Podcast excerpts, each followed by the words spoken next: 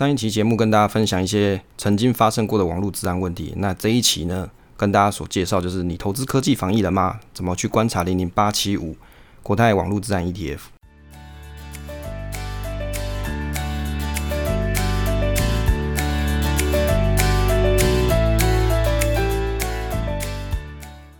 欢迎大家收听 Ocean Money，我是威利，这是一个上班族的投资理财频道，分享我喜欢的主题给大家参考。那我希望可以尽量白话跟直白的方式，把我知道的知识分享给你。那喜欢我分享的内容的话，可以订阅这个频道与 FB 专业。目前频道是一周更新一次，通常是在礼拜五或是礼拜六上传。那我的学习就是我的分享。那如果你喜欢这个节目的话，可以在 Apple Podcast 帮推一个五星评价，让更多人可以发现这个频道。那如果你听完有疑问的话，也可以在 FB 私讯留言。那现在时间的话是二零二一年的三月四号。下午的八点左右，今天我们的内容呢会介绍，主题是你投资科技防疫了吗？如何观察零零八七五国泰网络治安 ETF？首先，大家应该有发现我们的开场介绍的部分有简短了一些啊，因为我想说用比较简单的方式把我这个频道想要传递给大家的概念啊表达清楚。那我相信大家可能听了很多。比如说 YouTube 啊，或者是各个部落格啊，那你看了很多人暴赚的故事，或者是很厉害的投资股票的技巧。那我想要表达我的这个频道呢，主要是给一般的上班族，或者是你想要刚从投资理财起步的朋友，那一个参考的学习方向。因为我的节目原则上也就是我自己的学习历程。那我不会跟你讲的天花乱坠，说诶，我是怎么暴赚一下赚了几十 percent 啊，或是很厉害的去挑选标的，没有。那我只是想跟你讲，我也跟你一样是曾经学习过投资理财的一个呃上班族。那我的学习历程是这个样子，我只想用务实的方式跟你讲，怎么样子开始自己的投资学习的行为，那跟自己的理财行为，然后稳健的让自己的资产可以稳定增长，那这样就很好了。那你就可以专心在你的本业上面，好，就是好好的在你的职场上。发光发热，那资产的部分让它可以顺其成长，大概是这个意思。首先，我们上一期这个抽奖已经结束了，这个听友路易斯已经收到这个书的奖品，那希望可以带给他人生不一样的观点，就富足心灵了。那这礼拜也有收到小额捐款，那谢谢听众的支持，能够有收获可以回给我回馈给我知道，其实我就觉得很棒了。那关于这个 Clubhouse 的商机啊，跟投入时间跟做节目，我记得前几期好像有介有分享过。就当 Clubhouse 刚出来的时候，我自己是觉得这个东西的以后的商机应该会变成是在线上卖这个门票，让你去买，那你就可以听到你喜欢的这些有名的人物，然后跟你类似像是线上座谈会的方式去分享东西。那当然我知道有些。啊，其他的 Podcast 创作者啊，我们也有一起讨论，因为我有一个社团叫做 Podcast 爱好者社团嘛，那常常也会有一些社团活动，那大家会一起讨论。那有的朋友会也会想说，是不是我要一直去开这个 Clubhouse 去圈粉丝之类的？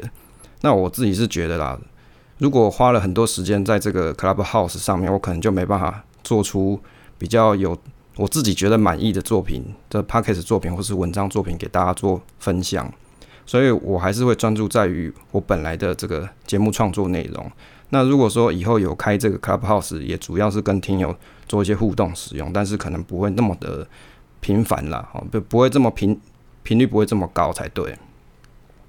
那这个是我对这个目前 Clubhouse 的一个观点，因为你去追逐这个流量的话，那你可能一开始你在排行榜前几名，那如果你掉落了几名，你就会想说，我是不是应该改成天天都来去。这个上这 Clubhouse 开房间啊，再圈更多的粉，那我觉得这样就失去我们作为创作者的一个精神跟意义啦。毕竟我们还是希望透过我们的创作，也可以让自己成长，也可以让听我们节目的人或看我们文章的人，也可以得到一个启发。好，这是我觉得我想表达的关于这 Clubhouse 最近的一些现象的一个延续的话题。那再来就是上个礼拜啊，我们有给社群的朋友开始填了这个。奥森曼尼的意见回馈单，那也蛮谢谢这些朋友的。那目前我也有开放了一个是给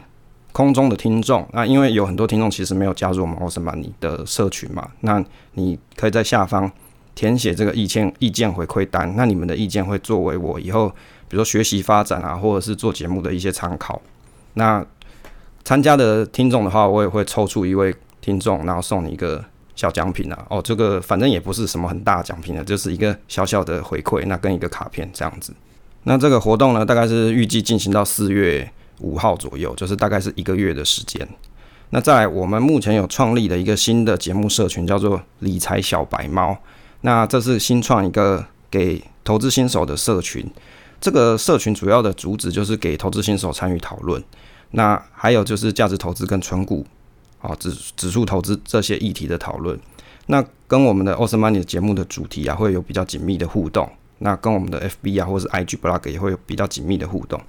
那原先的节目群比较偏向理财综合讨论，那里面有一些房产啊、数位货币啊、期货、选择权、美股这些啊，比如说 Parkes 跟布洛格、布洛克这些。那但是我想新的这个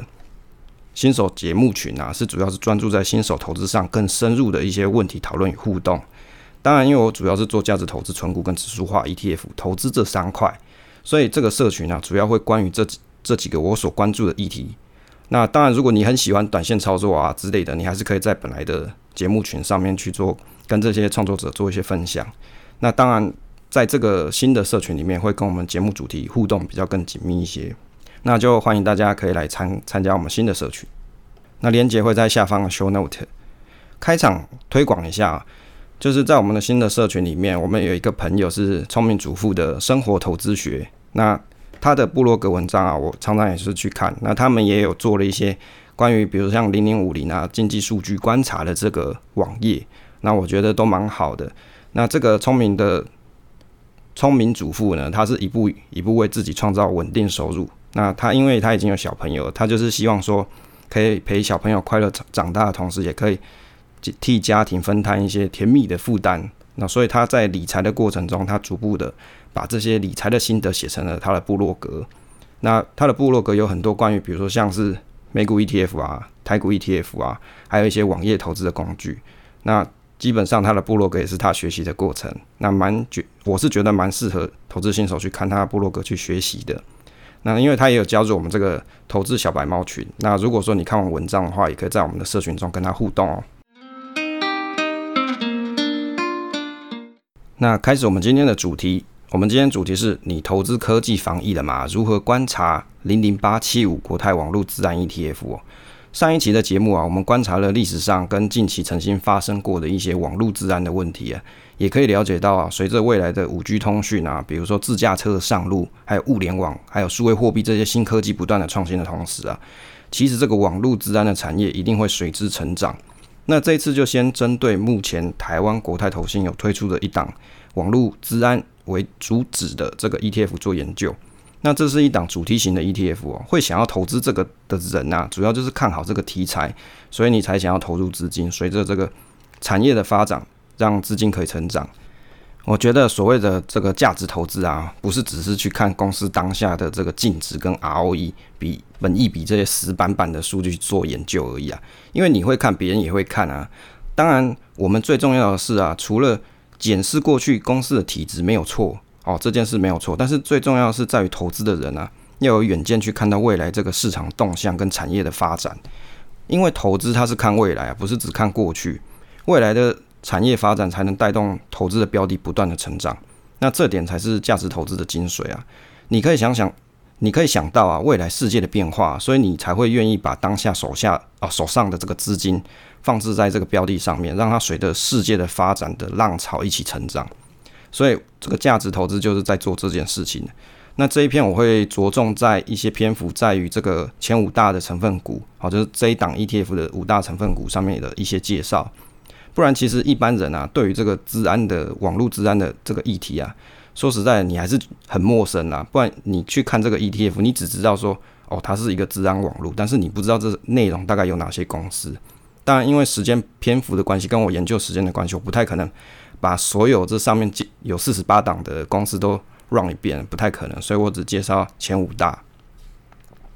那首先啊，是基本资料的部分哦。这档 ETF 啊，零零八七五啊，主要是以网络治安为题材。那开始 IPO 上架，它的价格是二十块啊，目前已经到了三十元左右了。它但是呢，它每年其实没有收益分配啊，不像是零点五零啊、零零六九二，它还是有一点点的值利率哦，比如说三 percent 左右。那这一档它是没有收益分配的。这风险等级呢是 RR 四哦，就是它其实风险等级也不算低啦。那因为 RR 五再来就是 RR 四嘛，所以它不算低。那经营费的部分是零点九 percent，管理费呢是零点二 percent，所以算一算，你加起来大概就已经是一点一 percent 哦。在台股的 ETF 来说啊，其实它不算是一个便宜的价格。那计价的币别呢是台币。这个 ETF 它所追踪的指数啊，那它所它追踪的指数呢是由纳斯达克所发行的。这个指数的全名叫做纳斯达克 ISE Cyber Security Index。那它在纳斯达克的代号是 HXR。好，它有一个代号在啦。那零零八七五呢，它就是追踪这个指数。那什么东西叫做 ISE 哦？我查了一下，因为我也看不懂嘛。它的全名其实就是纳斯达克 International Security。Exchange 哦，讲漏漏等，就是纳斯达克，它在两千年推出了一个叫做美国首个全电子期权交易所，好，所以这个 ISE 就是代表这纳斯达克的全电子期权交易所的名字啊。那 Cyber Security Index 啊，就是在讲这个网络资讯安全有关的主题的一个指数，那内容以网络安全以及防止骇客入侵服务啊这些公司为题材取向，那同时它的股价表现。哦，它是使用股价来做这个基准点，那起始点呢是一百点，在二零二一年三月二号的观察呢，目前大概是六百四十三点左右。其中啊，这个筛选规则啊，主要我们可以分成几个方向来解释哦，就是主要几个筛选规则的解释。第一个就是成分股它必须是要在全球交易所啊公开上市交易的普通股或是存托凭证，就是 ADR 了。那第二个就是它不可以是投资限制的国家，比如说像是什么中国啊、墨西哥、阿根廷啊。啊，其实我看到中国的时候，我笑了，根本就很针对嘛，就是美国人他就是很不喜欢中国嘛，所以他看到这个中国啊，他就特别把它排外啊。也就是说，如果假设中国它有推出一些，比如说治安为题材的这个公司啊，或是它有也有一些啊公司是到啊美国去做 ADR 的。那这个是排排外的，因为它可能是属于中国来的。那第三个是以网络安全相关的供应商。那第四个是它有流动性的筛选哦。一般 ETF 最基本他们很 care 的就是流动性筛选。这个市值呢，基本上要大于一亿美金。那三个月的平均交易金额最少是要一百万美金啊。第五个呢，我觉得这个第五个呢是叫做调整式市值加权哦。跟我们这个台股的市值零零五零的市值加权其实有有一点点不一样。那这边所提到这个调整式市值加权呢，是指什么意思哦？是指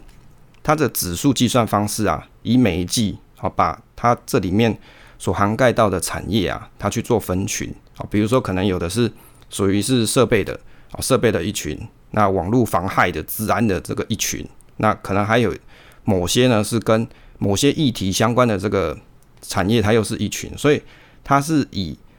不同群，然后会有各群的权重为基础。那这种计算方式啊，它有一个好处就是逢高调节、逢低加码的特性原则上，指数的调整方式啊，你如果直接去看它的这个公开说明书，会觉得有点复杂了。那我们用白话来讲，就是把整个资讯安全的公司啊，分出不同群，那每个群啊，又去定义权重的上限。所以啊，当某些群行情好的时候啊，他就把多出的这个权重卖出嘛啊，比如说哦，我这个群呢，这个 A 群大概上限就是三十 percent，结果今天诶 a 群的表现蛮好的，变成三十五趴了，那我就把这五趴的这个部位卖掉，转去比较弱的哦，行情比较差的群，那类似这样子的一个调整方式。那引用这个指数官网的研究报告，就是 A H X R 的这个。指数哦，它当然它有出一些研究报告啦。这里面提到说啊，前三大组成的分群啊为软体五十四 percent，哦，就是软体类别的，大概这种公司占在这个指数里面五十四 percent，计算机服务大概是占了二十二 percent，再就是电脑通讯设备占了九 percent 啊，就是前三大组成的分群。那每年的一月、四月、七月、十月的时候啊，它会依据市场的数据重新检查是不是符合刚刚我们提到这个几个筛选的标准。在每年的三月、六月、九月、十二月的时候去做这个成分股的新增跟删除了。这个指数啊，它有一些优点存在啊。你它有什么优点呢？第一个是你可以布局全球啊，应该说最主要的四十八家的治安企业啊，跨越七个国家啊，那也有很多治安大厂啊，比如说像大家都知道这个趋势科技嘛，我们上期有介绍这个趋势科技二零二一年的治安报告，还有像是 FireEye 啊，跟这个 CyberArk 这些比较大的这些治安的公司。那依据这个公开说明书哦，就是零零八七五的公开说明书，它有提到二零一一年到二零二零年的报酬比率啊，这个治安指数跟纳斯达克指数啊报酬大概差了一百零八八 percent 啊，也就是说，这个治安指数它的表现比起纳斯达克指数报酬好了一百零八 percent 啊，这是在公开说明书上面所写的，看起来是蛮厉害的。指数呢，它这个指数有什么特点呢？我大概整理了一下。啊一次可以网罗全球最顶尖的治安公司。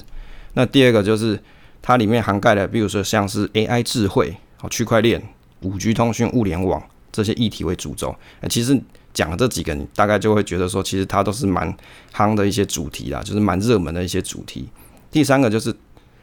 台股中啊，如果你要去找可以布局全球治安概念股的 ETF 啊，其实算蛮少的。那这一档应该是第一个为主题的 ETF。不然你就是得要去买个股嘛。那透过这个 ETF 就有机会可以去参参与这个全球的治安市场。再来就是零零八七五，它入手的门槛比较低。那刚去年刚 IPO 的时候，大概是二十块钱上架，一张两万了。当然现在已经涨到三十块了。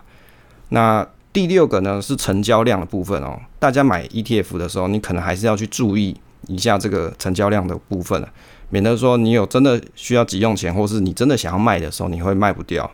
那这一档 ETF 啊，零零八七五在台湾每日的成交量还有一千一百五十六张啊。如果一百二十日来看，还有十七万张，还算是可以啦，还不至于说你要卖卖不掉的问题。那接下来呢，我们介来介绍一下这个成分股前几大公司的介绍哈。引用在这个零零八七五 ETF 一月的月报最新的权重比例啊，大家可以去参考这个 ETF 的官网。那我这边是针对前五大的公司做一下基本的研究跟介绍。那让大家可以比较有一点 sense，关于这个什么叫做科技防疫哦，或是网络治安的这些公司，有一点点基本的印象。当然，你喜欢这样子的题材的朋友，你可以再更深入去看一下这些指指数上面的其他的成分股，那去了解。那你可能在投资的时候，你会更有信心。当然，你也不一定要直接买零零八七五啊，你也可以去买美股嘛，就直接去投资你喜欢的公司，这样这样也是一个好方式。好，那第一个呢，跟大家介绍的哈，第一第一大目前在这个零零八七五里面最大的成分股，这个叫做 BlackBerry，好，就是黑莓公司啊，就是它是一个加拿大的一间通信公司，那总部啊是位于在加拿大的安大略省，好，那主要的产品是手提通讯装置黑莓手机啊，曾经是北美最受受欢迎的智慧型手机，那聚焦目前聚焦于软体跟物联网资讯安全服务。大家可以去参考它官网的产品啊，有一个东西叫做 BlackBerry Cyber Suit，就是黑莓网络套件。其实这个目前啊，他们这个网络套件，我的观察是 AI 的检测啊、监测是他们公司的优点跟特色。它主要的强调是在于哦，不管今天员工是在哪边上班啊，那你不管你是使用公司还是个人的这个电脑设备，他们可以仍然很安全的让你去访问公司的数据跟应用程式。那它是透过 AI 的判断，可以有效的防止这个数据的泄露，而且它有一些可以去抵御一些复杂的一些威胁。那系统它会提供一个完全面的零信任解决方案。这种零信任解决方案呢，它涵盖了公司所有的网络设备，还有应用程式以及相关的人员。系统它会不断的去对用户做这个身份验证，并且啊动态调整安全策略。在不中断用户使用的这个系统的情况底下去提高安全性，那这个系统呢，它就是一个全面的解决方案。讲简单就是 total solution 啊，它可以为任何行业啊、任何规模企业提供全面的预防、检测网络安全的功能。我的心得是哦，原来黑莓手机死了，但是转型成为网络安全的防御公司啊，这个动态调整联系安全机制啊，算是很不错的特色。哦，当然，这种一直要不断的验证啊，我相信在使用的员工应该也会觉得很烦啊。但是对于公司来说啊，它必须要做这样子不断重复的验证，才能确保整个公司的治安呐。这也是一个取舍。那第二间公司呢，它叫做 Qualys。好，Qualys 它是国外的一家治安大厂。这间公司的产品啊，Qualys Guard 是全面性的弱点管理的平台先驱，他们的解决方案套件啊，可以帮助公司的组织简化操作，还有降低一些成本，那同时还可以维持安全性。这个 QualScar 的云端基础建设服务啊，包含像是什么数据啊，还有软体、硬体基础建设，那还有基础建设的管理，这些公司的客户包含在各个领域的企业，还有政府机构、中小型企业，包含像是教育啊、金融服务啊，啊或者是一些制造业、多媒体业这些。那公司是成立在一九九九年，总部是在加州的红木城。它的好处是可以连续自动检测系统的漏洞，还有严重的一些错误的设定。如果当这个数位资产遭到破坏，或是网络出现异常的时候，他们的系统就会出现及时的警报，告诉这个管理员嘛。那系统它会使用最新的威胁情报分析，还有强大的 AI 学习功能。我没想到大家一直讲的这个 AI 啊。慢慢的，已经在我们的生活当中了。透过这个全自动的判断啊，去判断危险的漏洞，还有潜在的威胁，然后它可以还可以去判断优先等级，进而把这个数千个漏洞啊降低到数百个。其中这个弱点管理啊，具备完整的管理机制，可以透过网络的检测啊，或迅速去了解企业内部的一些 IT 资产状况，然后他去做一些优先的排序，因为资源有限嘛，你肯定是要做一个优先排序。然后呢，去决定说哪个东西是要先优先去补补强的这个漏洞。那他们还有一个完整的这个弱点资料库，就是你 I 公司 IT 系统，他们做完分析之后，他也会把分析到问题纳入在他们资料库里面，就它有一个很强大的 database，那可以为使用者提供最新的病毒跟安全威胁的这个持续的防护啊。从小型的企业到大型的企业，都可以透过这个集中式的报告，得到完整的弱点修复。那有效的管理跟控制，而且呢，最重要是它可以做长期的观察跟统计，做一个完整的趋势报告，让这个企业的资讯安全啊，真正的被掌握在手里。那我总结一下，他们的产品有主要几个特色哦。其实这个特色大家听一听，你有个概念，就会知道这个公司到底在做什么。那它的护城河是什么？第一个就是漏洞管理嘛，它可以主主动检测，那消除可能常见啊，或是有可能的网络攻击跟安全漏洞。然后管理整体风险。第二个就是网站的应用检查，一样可以主动检测，还有应用程序中最常见的一些安全漏洞。第三个是恶意软体的识别啊，那它可以透过检测的方式去判断说，诶，现在系统中有哪些恶意的软体。那因为它有强大的 database 嘛，所以他们可以做到这样子的这个服务。我的心得是啊，Qualys 啊，它凭借啊凭借着这个 IT 的安全性这个服务啊，在一百三十个国家的地区啊。总共有一万九千多家企业，其中包含大多数的公司啊。那原因是因为它很安全，而且很简单，而且更具成本效益。这一间算是国外的这个治安大厂啊，专门针对网络的系统弱点做管理。可以从它的产品去发现说，它可以用在各种规模的组织。那透过他们的漏洞检测，确保可以遵循一些，比如说法遵啊，然后跟用户的风险，然后去做优先等级的这个及时修补啊。其实观察起来，这间公司啊，有点像是啊企业在使用的防毒软体系统，只是这个功能非常强大。就是大家不是家里电脑会装防毒嘛？对，他们就是类似企业的防毒软体。那第三间公司要跟大家介绍，叫做 CrowdStrike Holding。那这间公司呢，它是位于美国加州的美国网络安全技术公司，它提供了端点安全性，还有威胁情报跟网络攻击的响应服务。他们有一个系统叫做 CrossStrike Falcon 系统，是他们一个有名的产品这个系统厉害在于说，它可以为这个经济间谍活动还有专利偷窃啊，提供了危险的情报警告啊。那他们的报告啊，曾经还协助美国司法部去指控五名中国的军事骇客对美国公司进行这个经济网络间谍活动哦，甚至还发现了俄罗斯联邦啊，就是俄罗斯啊，那。有联系哦，在美国有联系一个叫做 Energy Take Beer 的一个活动。那这个组织呢，是针对能源领域啊，在这个全球的目标里面啊，要去做情报的这个收集啊，诶，结果就被这个强大的系统给发现了。最有名的是在二零一五年的这个系统，他们还有发现到美国总统奥巴马跟中国最高领导人啊，他们有公开表示说，不要再对就是对方的这个经经济啊做一些间谍活动。诶，结果他们的系统啊，识别出这个攻击技术，就中国的攻击技术，还有发现了他们制药公司的一些中国的骇客。那涉嫌的骇客啊，就违反了就是奥巴马跟习习近平的这个协议。那我的心得是，我觉得这间公司真的是护城河很深啊，根本就是跟 FBI 没有两样嘛，只是他是负责商业领域而已啊。他们的公司的顾问还是前 FBI 的调查局高管啊，这下真的很厉害啊。欢迎大家来到休息时间。这一次休息时间呢，不是跟大家介绍歌啊，是介绍一个 YouTube 频道。我最近看的，它叫做务农夫妇啊。这个其中务农夫妇第六十五篇啊，我觉得这个主题非常有趣啊，跟大家分享一下。他说：“我这个常常被发好人卡农夫是怎么追到老婆的啊？为什么他这样写？因为他老婆还蛮漂亮的啦。那他是一个住在这个花莲玉里的一个农夫，那就是回乡。”打拼嘛，就是种了三十甲田。那他就是用这一篇呢，跟大家介绍说他是怎么追到他老婆的。那我觉得他们夫妻啊，在于这个农村生活的这个这个工作啊，还有在务实上面，哦，让我看到了，诶，农村生活其实也是一个让你可以心灵富足的一个地方。不一定说我们要在大都市里面啊，真的很积极营营的工作。那也有的人他就是选择回乡种种田，然后可以跟家人。享受这个天伦之乐，当然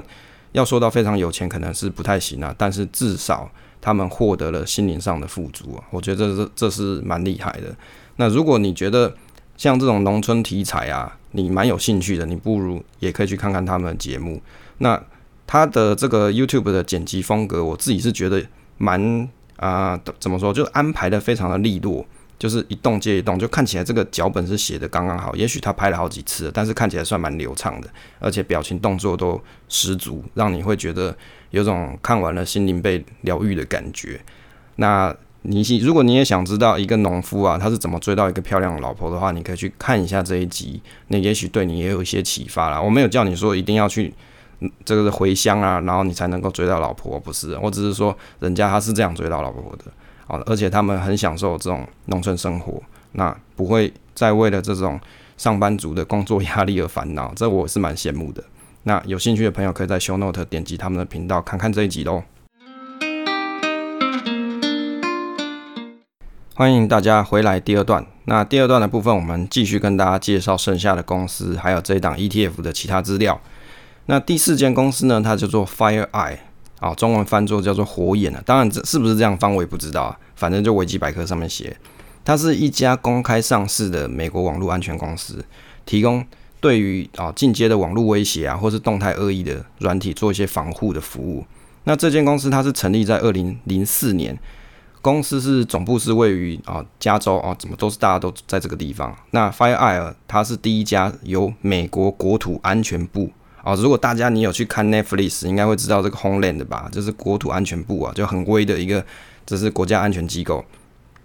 那这个呢，国这个国土安全部啊，颁发给他们有一个认证，就是网络安全公司。那在一百零三个国家，超过八千五百个客户，那全球上市公司两千大公司都是他们的这个用户啦，市占率有五十 percent 呢，算是蛮厉害的一家公司啊。那其中我搜寻了一下啊，在去年的十二月九号啊。它有一个新闻是美国治安大厂 FireEye 啊遭网络攻击，这个骇客工具被盗啊，这什么意思啊？这个是指说 FireEye 他们事实上他们也自己也有去做一些这个骇客工具，为什么？因为你作为防害的公司，你肯定也是要设计一些可以去害系统的工具嘛，你才可以去测试你的系统到底完不完善，有没有弱点啊？就是像矛跟盾嘛，你光制造盾，你也是要。制造毛嘛，你才能试试看你这个盾到底稳不稳嘛。那结果他们制造出来的这个这个这个毛啊，就被人家抢走了啊，就是也被了其他的这个骇客去抢走。那有一组专门用来测试产品防护能力的骇客工具被盗走，不过没有证据显示说这个工具有被用在其他地方，那也没有客户的数据是被窃的。那虽然啊，FireEye 没有针对这一次的。啊，网络攻击啊的实际的时间点告诉大家，但是有知情人士去透露说，事实上他们有开始重整一些客户的密码。那 FBI 啊跟微软啊也联手调查这个事件。那他们是说可能是涉及国家层级的这个单单位的操纵啊。哦，这是这是都市传说。那关于被偷走的骇客工具啊，FBI 他表示说，这些资讯啊，他会分享在啊网络上啊公开的这个平台，这个叫做 GitHub，提供防范的工具啊。哦，就是他这个工具被人家偷走了嘛，但是他还是他们还有 release 说你要怎么防范我的这个这个骇客工具，那避免说其他人遭受到这个骇客工具的攻击啊。那我觉得这蛮有趣，就是你自己是这个治安公司，你还要自己去设计怎么样去害入系统的工具，那结果这东西啊被其他更强大的骇客给。给偷走了，然后你还要去设计一个怎么样去解决我的骇客工具的工具，然后再放到网络上给大家使用，这是蛮妙的。那不过我觉得这家公司的企业精神很棒啊，我决定要念一下他们的企业精神啊。Why FireEye? FireEye know more about cybersecurity than anyone in complex world. We are inspired by helping to create peace of mind, a sense of security, and feeling of control over one's environment. 好，他的意思就是说。FireEye 啊，比个任何人都了解这个网络安全啊，在一个复杂的世界里面，我们的精神、我们的主旨啊，是要帮助创造大家创造一个安心而且一个有控制感的一个环境的。那 FireEye 啊，它是唯一通过将世界一流技术自动化跟啊这个无与伦比的专家知识包含的一家公司啊。哦，反正它的公司简介写的非常的复杂。那但是重点是在于说，他们的公司有很多前线。在第一线的专家啊，就都在他们的公司任职啊，所以你可以想象，可能有一些非常厉害的高手啊，这个骇客高手，同可能他都被他们收收编进来了。那我的心得是说，他们这间公司啊，很显然是有一个很大的护城河啊，因为你要拿到这个国土安全部的认证，应该是不太容易啊。老实说，我看到他们的公司使命啊，这一段话也是蛮有感触的，就念给大家听一下。他说：“Every day at at FireEye, we see。” Firsthand the impact of cyber attack of real people, not just the financial cost of to, uh, cost to governments, corporations, and individuals, but the human cost in time, peace of mind, and a sense of control of over one's environment. That is what inspires us to fulfill our mission to relevant relentlessly protect our customers from the impact and the consequence of these attacks。他意思就是说，每天在这个公司里面啊，我们亲眼看到被网络攻击的人啊，他不只是财务成本，还有一些啊，比他不只是损失了财务的部分啊，还有像是一些企业啊，或是政府，他们也是受到损伤了。但是在这个时间人力成本上，这个公司的使命就是在努力不懈的保护客户，避免这些攻击的影响跟一些后果。那我觉得这间公司它在治安方面的全球市占率很高，那有强大的护城河。不过去年他们这个骇客工具被偷走，真的是有点落塞。希望他们的公司这个能力啊，防护能力可以越来越强大。啊，你不觉得这种骇客去侵侵犯这种治安公司啊，有点像是挑衅的意味啊？诶，会不会其实事实上是美国政府他们在测试呢？哦，也许他政府单位里面想要知道说这间这些这间公司它的能耐到哪里啊，所以去试试他们的能能力。第五间公司呢是 CyberArk，那这是一家有公开交易信息安全公司啊，就是一家公开交易的信息安全公司，那提供了特权账户安全性。这间公司呢，它的技术主要是用于金融服务、能源、还有零售啊、医疗保健跟政府的市场。到截至到二零二零年的二月十二号啊，他拥有了五千三百个客户，而且五十 percent 以上是这个财富五百强的企业，还有三十五 percent 以上的全球两千强的企业。特权账号这个东西专有名词，我相信大家应该也没听过了。特权账号它代表说一个公司组织里面啊啊权限比较高的一个账号，那而且是目前治安里治安议题里面最大的漏洞。几乎所有的外界攻击啊，他可能都会用到这个最高权限的账号，就是他想要去取得这种账号，然后呢，进而去控制这个公司啊或是组织里面的一些资源，利而且可以去停停止一些保全系统，然后存取一些大量的敏感资料。简单来说，就是你家的钥匙被人家干走的意思啊。那为了要防护这些特权账号啊，以及要可以去存取这些关键资资源啊，组组织它必须要有全方面的管控方式。来去监控啊，保护这些特权账号的活动。在这个企业环境内啊，特取特权存取啊，是指说超出标准用户权限的特殊存取权限跟资格。那特权存取啊，可以让组织保护这个基础结构啊，还有应用程式高效率的经营业务，还有维持这些敏感资料，还有保持机密性。这间公司的产品啊，方案有一些啊，主要有几个啦，我提几个。第一个是企业密码金库，第二个是特权连线管理员，第三个是特权账号威胁分析啊。其中这个第三个分析跟警示恶意特权账号活动啊，就是 CyberArk 它这个特权账号威胁分析啊，是业界唯一以目标式去做啊威胁分析的一个方案，可以去识别出以前没有办法发现的一些恶意的这个特权账号的一些活动啊。那这些解决方案呢？可以透过他们所公司所设计的一些专利演算法，产生出精确啊，而且是可靠的一些情报，让这些公司可以啊尽早的去做啊管理跟处理啊。目前这个特权账号管理啊，它是全球治安里面比较重要的一个趋势啊。近年呢，比较受到大规模攻击事件的一个新闻之一，就是在新加坡的医疗保健集团叫做 Single Health。于二零一八年的时候，有遭到骇客入侵他们的 IT 系系统啊，那其中就是要设法去取得这个特权账号的权限。啊，结果呢，还真的被取到了，大概是窃取了一百五十万个人的个人医疗资料，其中甚至还包含了这个新加坡的总理李显龙的就医记录啊，因此成为了重大的治安新闻啊，哦，这个这个够威了吧？就是连这个总理个人的医疗资料都被就被骇客给偷走了，那你不就是可以知道说这个？总理的身体状况大概会是怎么样子的？好，所以这个真的是一个很重大的一个问题啊。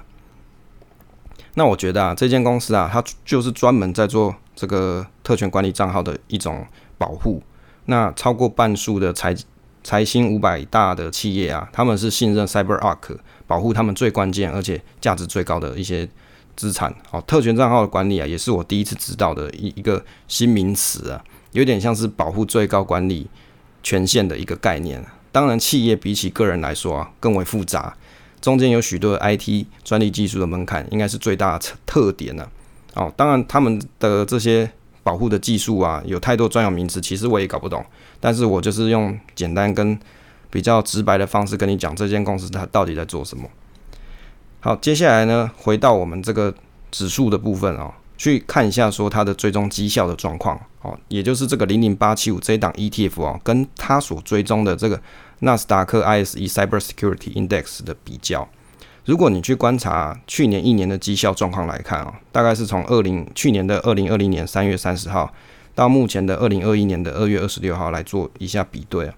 零零八七五的绩效大概是五十点七三 percent，那当然它的指数原型指数呢是六十二点三 percent。相比之下，这个追踪绩效似乎差的有点多呢。这个 ETF 啊，它是运用指数化的策略去追踪指数的绩效表现了，而且它有个重点，它是讲说至少八成以上的资产直接投资于这个标的指数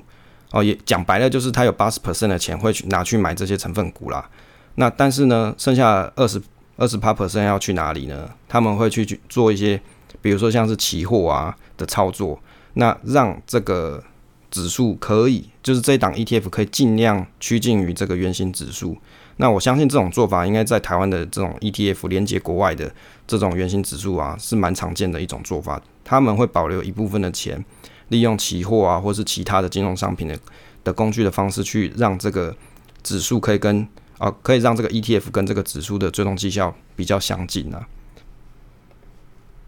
这个其实从个人观点来看啊，我觉得有可能是期货的部位追踪的不太好，或是标的的成分股啊追踪的误差比较大一些啊，就是你会看得到比较大落差嘛，那蛮有可能就是这二十 percent 没有去好好的去追踪原型的关系。那再来呢，跟大家讨论一下这档 ETF 它有什么风险哦。第一个是如果你是投资资安议题 ETF 哦，最主要的风险就是产业风险。那如果假设有一天没有骇客了，哦，那这个治安题材这个产业它可能就会衰退，但是照目前的这个未来趋势来看啊，这个风险算是很低啦。哦，因为事实上就是还是有骇客一直在那边偷人家东西嘛。好像上个礼拜我们跟大家介绍了很多这个治安的曾经发生过的历史新闻。那第二个就是透过零零八七五啊来去追踪这个治安议题那它有一个问题就是它追踪的误差有一点大，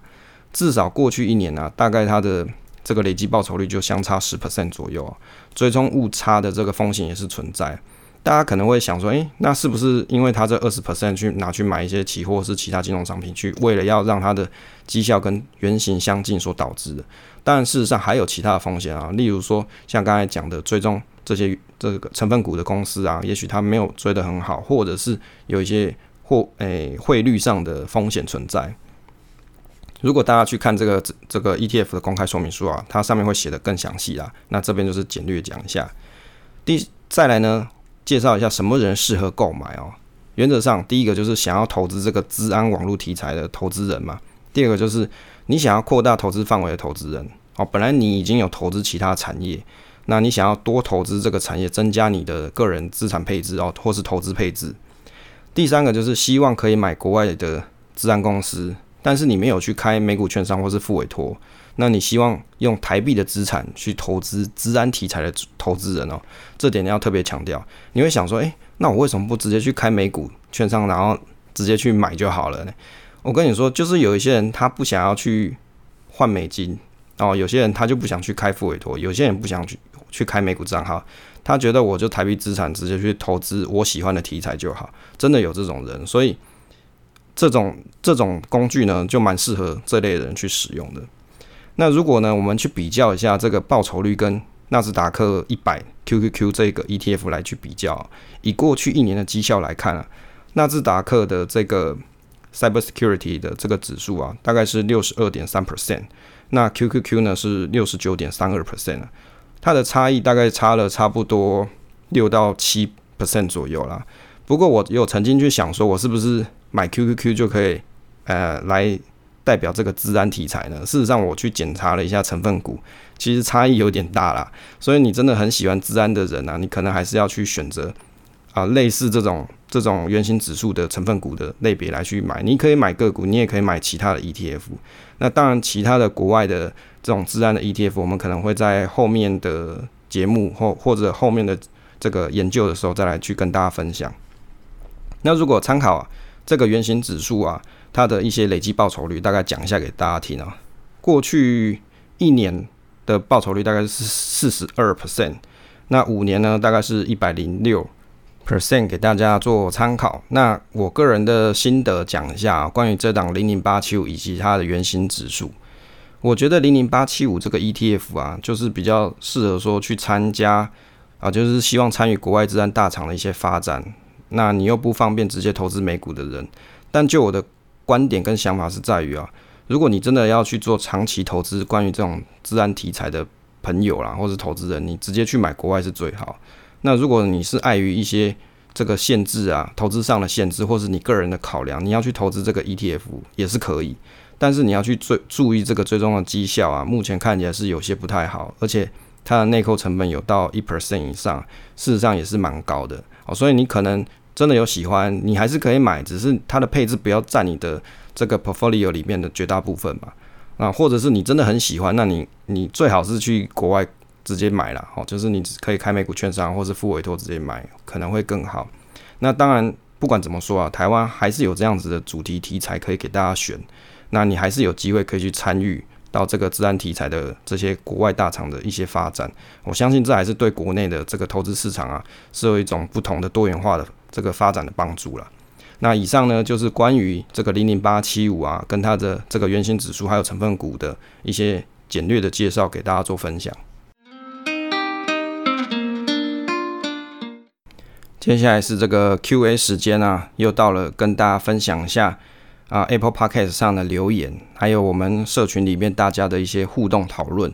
那关于这个 Apple Podcast 的这个五星评价这件事情呢，其实我想说，我是蛮希望就是真正你有听这个节目，然后你觉得有收获的朋友，你可以来帮推五星，让大大家可以更容易知道这个节目。啊，就好像你去吃了一家面店，你觉得真的很好吃哦，然后你就在这个 Google 评论上面去评五星嘛，你就写下你真正的心得跟感言，好推荐大家来来去吃这家面店，这一样的概念。所以我不会很无聊说跑去跟同事啊或是朋友，哦，那拜拜托拜托帮我推个五星，我觉得这样很没意义，因为你就没有来听过我节目，然后我要一直推你帮我推五星，叫你帮我推五星，我是觉得有点不好意思啦啊，就是你真的有听了这个节目，而且你觉得对你有收获，那你再来留这个五星评价。那当然有一些其他创作者是会想说，诶，大家互推嘛，这个我觉得 OK，这个就我就当做交朋友哦，大概是这个概念。那首先啊，跟大家分享第一个。这个是叫做哦，Kevin 啊，我们的老听众 Kevin。那他说期待后面的自然分享，有有现现在已经在分享了。那第二个呢是我们的小鹿，他期待下一集这个资讯安全题材的议题。那他说这个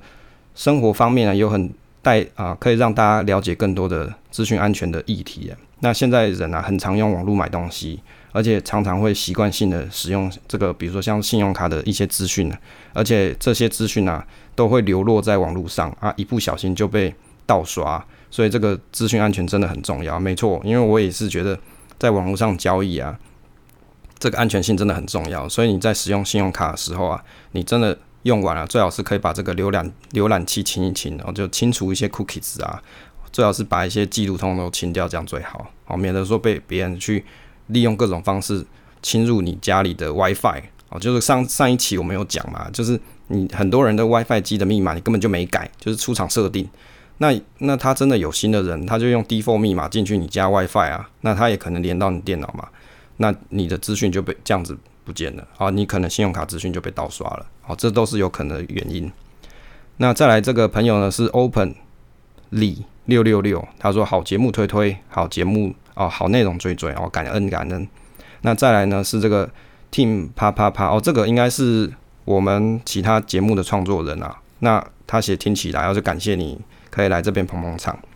那接下来就是我们社群朋友的这个留言哦，就是在我们社群上的一些留言。其中有一个叫做 Ivy 的朋友，他想大家想要问大家说，这个盘中零股交易啊，明明呢这个市价它看起来是每股五十元啊。但是盘中零股交易啊，跳出来这个买价却是每股五十六块，他完全没有察觉到异常，就送出每股五十六元的这个价格委托了，之后就成交，结果一买进就亏损了十一 percent，他一直以为那是那个股票限制的问题啊，不过他今天再去看盘中零股的时候，又变成正常了，哦，可以用一般的这个市价买进，他到现在还是一头雾水，诶，这个状况是不是要跟李专询问？其实哦，这个盘中零股交易啊。诶，我们有一期节目就是在介绍盘中零股交易的一些注意事项啊。好，而且那时候我们还有去介绍说，诶，盘中零股交易的价格跟市价哦，就整张的这个价格事实上是有差别的。那如果大家对这个议题跟题材有兴趣，可以去翻一下我们过去的这个节目记录。好，就是以前的节目啦。那也就是你在买盘中零股交易的时候，你看到那个价格跟买整张的价格是不一样的时候。这个是蛮有可能的，所以你在买的时候啊，你可以用现价去购买，你不要用市价去购买嘛。也就是你可以去限定一个价格，哦，顶多就是哦没有买到嘛，没买到又不会死掉，对不对？你至少不会那么哦。所以你可以，比如说像这边讲说市价哦，整张的价格是每股五十块，你也可以挂五十块啊。那你就挂挂看，哎，搞不好真的盘中一个价格的变化就被你买到了。那我相信用这个限价的方式去购买。是最好的。当然，你要比较精确，你可以去看这个公开资讯观测站，他们会去揭露这个零股盘中交易的价格。你也可以看完那个资讯之后，你再决定你的现价是要下多少。比如说市价是五十块，诶，你去查这个盘中零五交易的价格是五十一块，那你就可以斟酌一下，我是不是挂个五十块试试看，或者是我就我真的很想买挂个五十二块试试看。哦，这个都是一个方式，要给大家做参考。而且还有一个重点就是，假设你要买 ETF，你还是要去看一下这个净值。如果说你买的时候啊，明明就已经是溢价了，那你还偏偏要买哦，就是像我们前几期哦节目有介绍哦，关于某些 ETF 啊刚上市的时候，大家就会去追买嘛，那溢价就很严重，比如说溢价个五 percent，还是一堆人买哦，那你就会沦为被大家啊这个大户套利的对象了。哦，所以你在买 ETF 的时候。假设你要单笔购买，那你还是要去注意一下这个溢价的溢折价的情况。当然，如果你已经是定期定额的扣款的听众啊，那我就觉得你就不用去管它了，反正你都定期定额，而且每个月顶多几千块，那个就还好。好，给大家做一下参考。那关于这个群主互动的部分啊，就分享这一则。接下来是 Podcast 推广时间。那今天要跟大家介绍的两个节目，第一个叫做《人中之龙》。好，如果你听到这个名字，你应该会觉得很像是那个打电动的人中之龙嘛，对吧？就很很酷炫的那个那个黑道角色。好了，那这个 podcast 它的节目内容介绍，我念一下哦。它目前有推出一些节目是未来的十大趋势，你要怎么去买单你所相信的未来啊？还有像是 Elon Musk 的一些介绍，那像是世界首富的原生家庭啊，其实都是创业家。那还有一些男女平等啊、情绪劳动议题，那以及现在文明焦虑病怎么去处理、发现、改善，还有霸凌的问题哦。这个这个其实在我们的社团活动 Clubhouse 上次也有大家一起讨论过。那再来呢，就是有拒吃鱼翅的理由，还有世界奇才有什么通点？那他们希望啊，通过这些议题可以去传达一个概念，就是我们心中的人中之龙不是一个人，而是与时俱进的一种生活态度。那我们不停止进步，也不停止关怀他啊，我们希望可以记录我们不停止的每一步。那个性截然不同的夫妻啊，但是有同样的理想，希望将日常的学习小确幸，还有以心关怀天下事，用一颗诚挚的心啊，分享给更多人知道。那去感染更多人去关注自我成长，还有社会，还有环境议题。那他们的 logo 啊，很特别，就是大家如果有兴趣，可以去搜一下他们的 podcast。那也有很直接的彩蛋哦，那大家去搜寻一下他们的这个 podcast 的节目。主持人的介绍呢是加菲跟安娜是以一对认识十多年的夫妻。安娜总是常常听加菲说书，诶，我觉得这个好像老高的节目哦，哦，就是老高也是一直讲讲这个故事给他老婆听嘛。那加菲也总是会被这个安娜突如其来的反应啊，跟魔性笑声常常呆住，这不就是老高跟他老婆嘛？好，那我们选择用话家常的方式，幽默还有快速节奏的谈话，一刀未剪，一轨到底。哦，我觉得这个真的很厉害，因为我就做不太到。那节目时间呢？目前节目是一周更新一次，节目时间长度大概是四十分钟啊，人类都适合听呢。建议找一个没有人打扰的时间专心听。没兴趣的人就是看到发这个标题就发呆的人。我们的声音很好听啊，可以订阅起来当收音机听。然后他们的节目我有听过，的确是声音很好听，就是这个。加菲的声音很有磁性，哦，蛮好的。好，第二个要跟大家介绍的节目叫做尼古丁工作坊。尼古丁工作坊啊，它这个是一个介绍，主要是介绍硬体创新跟中美台三地不同实事观点的一个节目。哦，这是也是我最近认识到的一个 podcast 朋友，他们是两个人去做。那其实我觉得他们的特点是在于他们在录制节目的时候，因为他是一个人在。美国嘛，一个人在深圳，但是录起来的声音听起来就好像两个是面对面座谈在谈话。那他们的节目内容，我也觉得蛮有兴趣的啊，包含了像一些投资观点啊、价值投资观点，还有一些新创事业的一些访问。那这些观点都非常有价值。那在去年 p a c k e t 串起之后，哦，这些接下来是他们的的这个广告词哦，在去年 p a c k e t 串起之后，那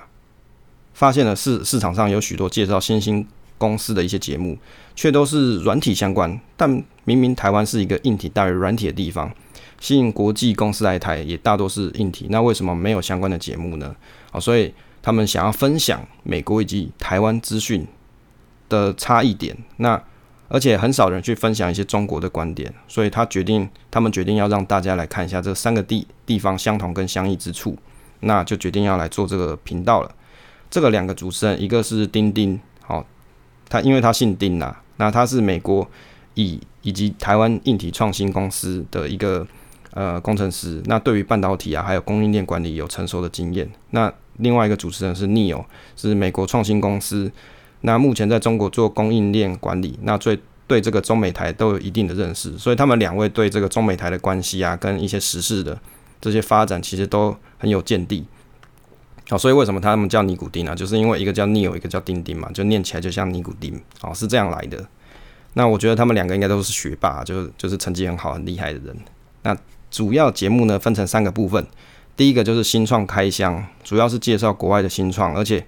是在台湾正在招募的公司。那基本上除了公司的产品介绍以外啊，还有公司特色以外，也会分享这个公司目前招募的情况，还有整体的薪资水平。因为这个就蛮重要。如果大家想要去一些新创公司上班的话，可以参考一下。第二个就是生活职场生活化的一些政策分析啊，到世界发生一些大事都会一起来聊聊。第三个就是职人访谈，每个月都会有一个大来宾，来自不同领域，而且是在世界工世界各地工作的人，一起来聊聊不同产业还有不同职场的秘辛。那目前一周固定上架两集，主要聊的内容都会有这些上面的这些题材啊，相关的资料也会分享在 IG，好，大家也可以去追踪他们的 IG 频道。那欢迎大家对他们的题材有兴趣的朋友，也可以去听听他们的频道，也许会获得一些不同的这个中美台的新观点。那以上呢是跟大家介绍两个频道，我觉得这些朋友都蛮好的，他们的节目也很优质，也希望大家也可以去听听看。好，那结尾的部分呢，请大家可以在 Apple Podcast 做五星的评价，那感谢大家。当然，你最好是有听过再来去推啦，哦，这个是你有帮对你有帮助再来推。那谢谢大家收听这一期节目啊，希望对大家都有所帮助。那订阅跟支持这个频道啊。就是对我的一个很好的肯定。那分享总是单纯的快乐，期待下次再见。